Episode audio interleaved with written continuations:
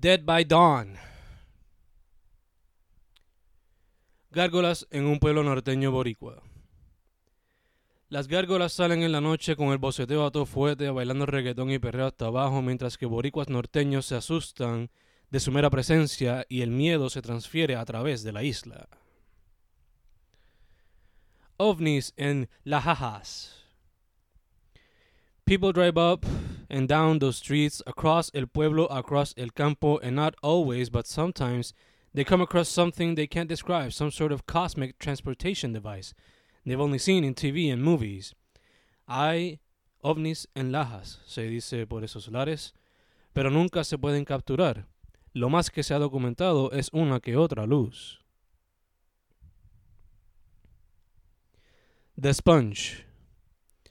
That sponge is the work of the devil, preached Ted Wayne Berkowitz to his followers.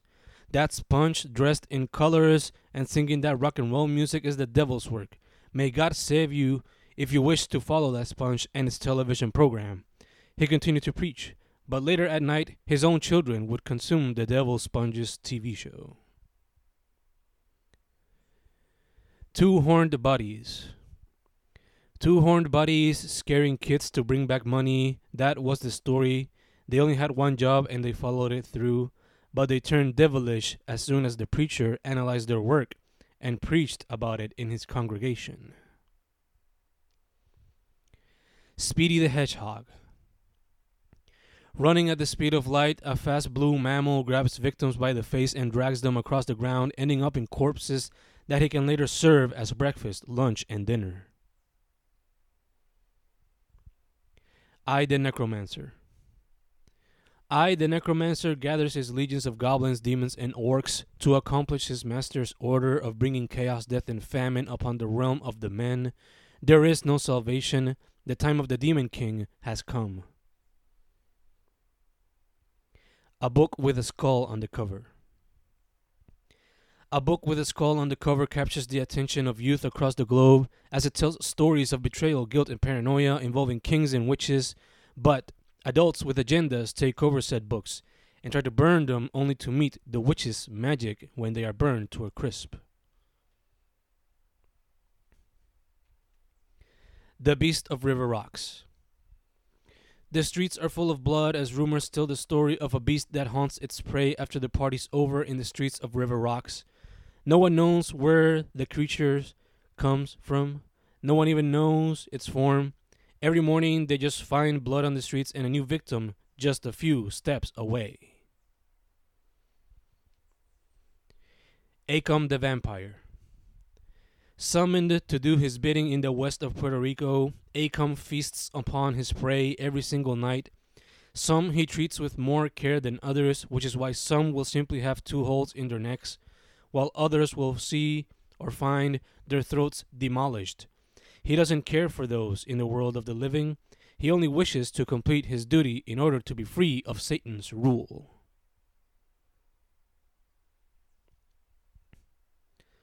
Don Silverio and the House of 2000 Ghouls.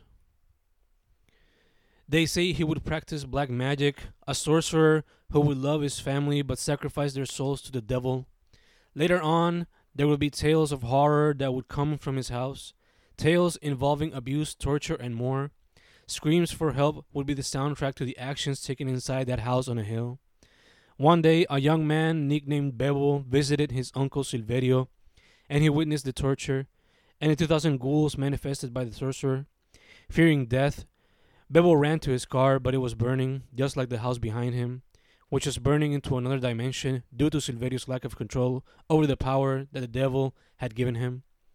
Bebo survived to tell the tale, but he was deemed crazy by the country folk.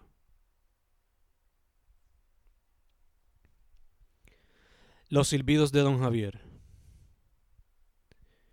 Él simplemente quería disfrutar sus últimos años de vida, pero a cinco años de haber comprado esa casa de playa ya el señor había fallecido.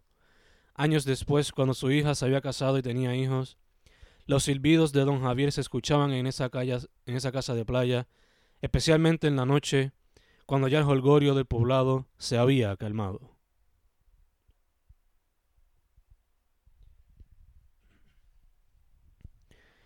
La inevitable muerte de don José, el cazatesoros, debido a su inhabilidad de respetar a los muertos y lo que traen consigo. En ese terreno había cofres de comuertos, unos cofres descansaban en paz y otros no muy bien. Estos otros, por lo regular, iban acompañados de amuletos y mementos que le recordarían de todas aquellas personas que le deseaban algún mal.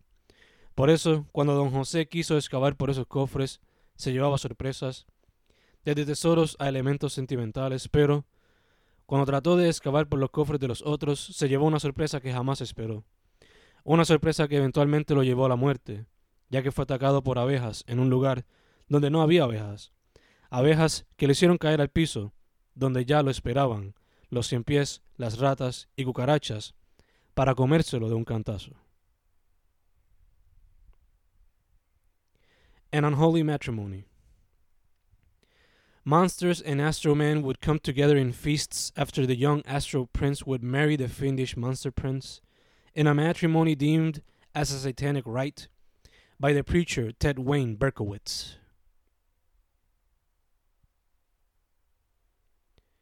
The Lady in the Blue Dress. The lady in the blue dress would visit the child every now and then in different forms at different locations. Sometimes it would be his home, sometimes it would be on vacation, sometimes her face was all white and blurry, sometimes she would show her blue eyes. But one thing was for sure she would always wear the blue dress, with her long blonde hair covering her down to her breasts. The lady in the blue dress would never speak. She would never try to haunt or scare the young child, but he would always notice her sitting with her legs crossed and some bruises on her neck. Perhaps those crossed legs and bruises told the story, he would later ask himself as an adult. But he never really knew. He only saw her around five to six times between his childhood and his teens. To this day, he draws and paints her constantly in many forms, trying to find answers as to the existence of the lady in the blue dress. Guaya, the Queen Ghost, and her Orquesta Macabra. On the shores of a southern town of Boriken, you will see her partying with her people, Guaya, the Queen Ghost. Do not be afraid of her, for she loves to boogie down all night long with her Orquesta Macabra singing and dancing to Fania records of the past combined with dembow, reggaeton, and perreo tunes of most recent generation. Look at her and her fiends of the night lighting up the coasts that continue to be struck by Mother Nature's force. The Crabmen of Santurce. They hide beneath the sewers and only take what food they can when they travel to nearby beaches or when they come out and scavenge through the trash. Their inception? A mad scientist's ambition of using crab and man. The result? A mad scientist continues to be respected all over the world while they must live under the world of men. Revenge? It has all been talked about, but never really considered. For now, the crabmen of Santurce simply live in the sewers hoping to never be discovered due to man's fear of the unknown. The Sharkmen of Waterdilla.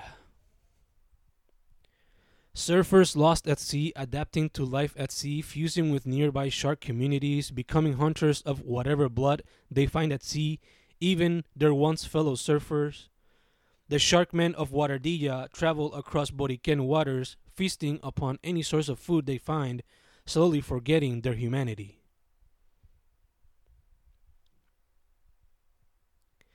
The epic battle of Caro the Giant versus Moro the Titan. Not too long ago, Caribbean folk witnessed the rise and battle of two Goliaths that came from the Isle of Boriken. From the depths of the eastern coasts rose Caro the Giant, a deity made up of ocean properties, and from the countryside mountains rose Moro the Titan, a colossus assembled by the forces of earth and flora. Together, the two creatures brought forth chaos and destruction as they fought each other for the throne of apex predator across the Caribbean seas. The Flying Fishmen. The flying fishmen fly across towns, decapitating humans of all forms and take them to their children. Some families destroyed while others feast on the dead. Tears spread across the winds joy spread across the sea, the flying fishmen ravaging across small towns never to be discovered or reported by big media corporations. The soul sucking pirates of the Caribbean. Once in the past, they traveled across Caribbean seas. Now, in the present, they feast upon the fear of others, slowly consuming their souls, becoming rulers of the sea and the land of the living. With each and every man, woman, and child, soul they devour. They've lost their humanity. Now they're just soldiers from hell, following orders from devil kings looking to take down the world of man. Surfer zombie dudes. Surfer zombie dudes see them ride waves all night long after losing their lives to Mother Nature's force. No, these are not souls lost to the hands of sharkmen or soldiers from the devil. They simply lost their lives doing what they loved most catching perfect waves each and every day. Surfer zombie dudes riding waves to the end of times till their fragile bodies can't ride anymore surfer zombie dudes dancing to the sweet sounds of Man or Astro Man as they catch the perfect wave each and every night in this new found life. The little extraterrestrial bulls. In the mountains of Cayey, there lived a couple of little bulls who were one day taken away by extraterrestrial and gave them the power to create some of the best and most danceable reggaeton ever made. Once brought back home, they, now self titled Little Extraterrestrial Bulls, made it their mission to conquer the world of music while bringing joy to the rest of the world. The Wolfmen from Atorrey. For years, they've blasted reggaeton across Atorrey streets, making residents happy and visitors angry. The only wolfmen accepted amongst the world of men, yes, beloved they've been, but lately their lives have been at stake as more and more visitors carry silver and are not afraid to use it. The ghastly phantoms from Las Tetas de Cayey.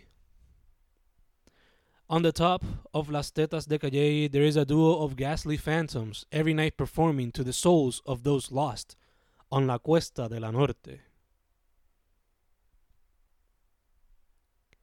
Two Lionhead scientists.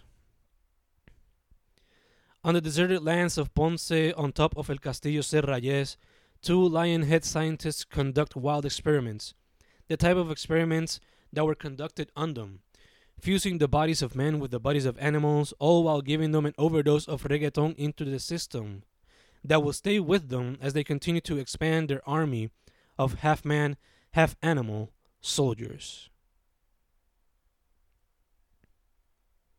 Frank Kong de Gorilla. I give you Kong, the eighth wonder of the world. Carl Denham from Peter Jackson's King Kong. Rumors, stories, tales tell that hidden in the countryside of Trujillo Alto, one can hear the war cries and celebratory reggaeton and rap tunes of Francon de Gorilla, an escapee of the Mayagüez Zoo that now lives within the few pieces of nature found between Trujillo Alto, Carolina, and other metro areas. The townsfolk often hear him. Some just want to capture him, others want to kill him. But all those who try the latter end up with broken skulls and limbs. He never wanted any of this, but he'll do what's needed in order to survive. The Seven Holy Men and the Power of Reggaeton Rabbit. And on they wandered, the seven holy men, trying to save their lands from the so called evil of reggaeton music, until one day they faced Reggaeton Rabbit, a three eyed reggaeton dancing rabbit whose contagious sounds and dance easily captured the seven holy men and brought them to the side of the so called evil of reggaeton music. Not even their holy swords, shields, books, or grenades could stop the infection sounds of the reggaeton rabbit. The tragic death of an illusionist. Many would gather for his shows, and the children would awe with wonder. However, after his work was deemed black magic by the church and the priests, many would deem him devilish. Thus, he would no longer find any form of income. He couldn't even practice his illusions without being spat in his face. Nevertheless, the illusionist would continue to practice at his home, in his lonesome. Eventually, the birth of the seventh art came about, and he saw a new way to bring forth his gifts, and so he did. He did a few short works on film, thereby helping the field of special effects. However, this too was called devil magic by the church, and the illusionist would eventually have to flee for his life. But his running was cut short, as the crowds would ultimately capture him and stone him to death in the front of the very cinemas he would try to help gain a following. Attack of the Mutant Guanabana.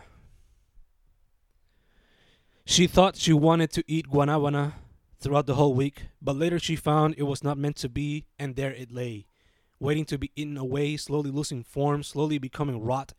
And upon realization of the current situation, the fruit decided to stay alive, so it spread itself wide, sharing fungi with other fruits, saying goodbye to all that was good.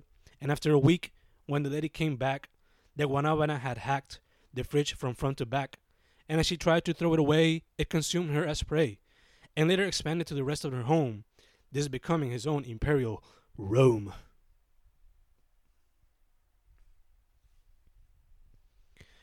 Invasion of the nuclear mutant iguanas.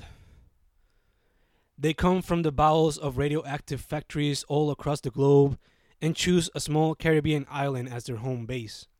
They are the giant mutant iguanas, creatures never before seen by man, but often killed across the streets and highways of Boriken. However, when one dies, five are given life, and they continue to spread all across the archipelago, looking to multiply more and more before they can continue to conquer other forms of flora across the globe, and eventually man's creations, thus taking sweet, sweet revenge upon those who've killed so many of their kind and made them the mutants they are today.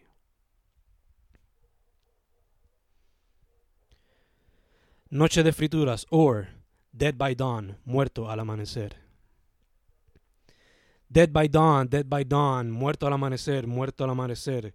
Gritaban las frituras desde la empanadilla hasta la alcapurria y el rellenito, mientras bailaban bugalú dentro de un pequeño bohío de la concha sangermeña, en esa noche de frituras, en esa noche de brujas, antes de que fueran consumidas por otros seres vivientes la siguiente mañana.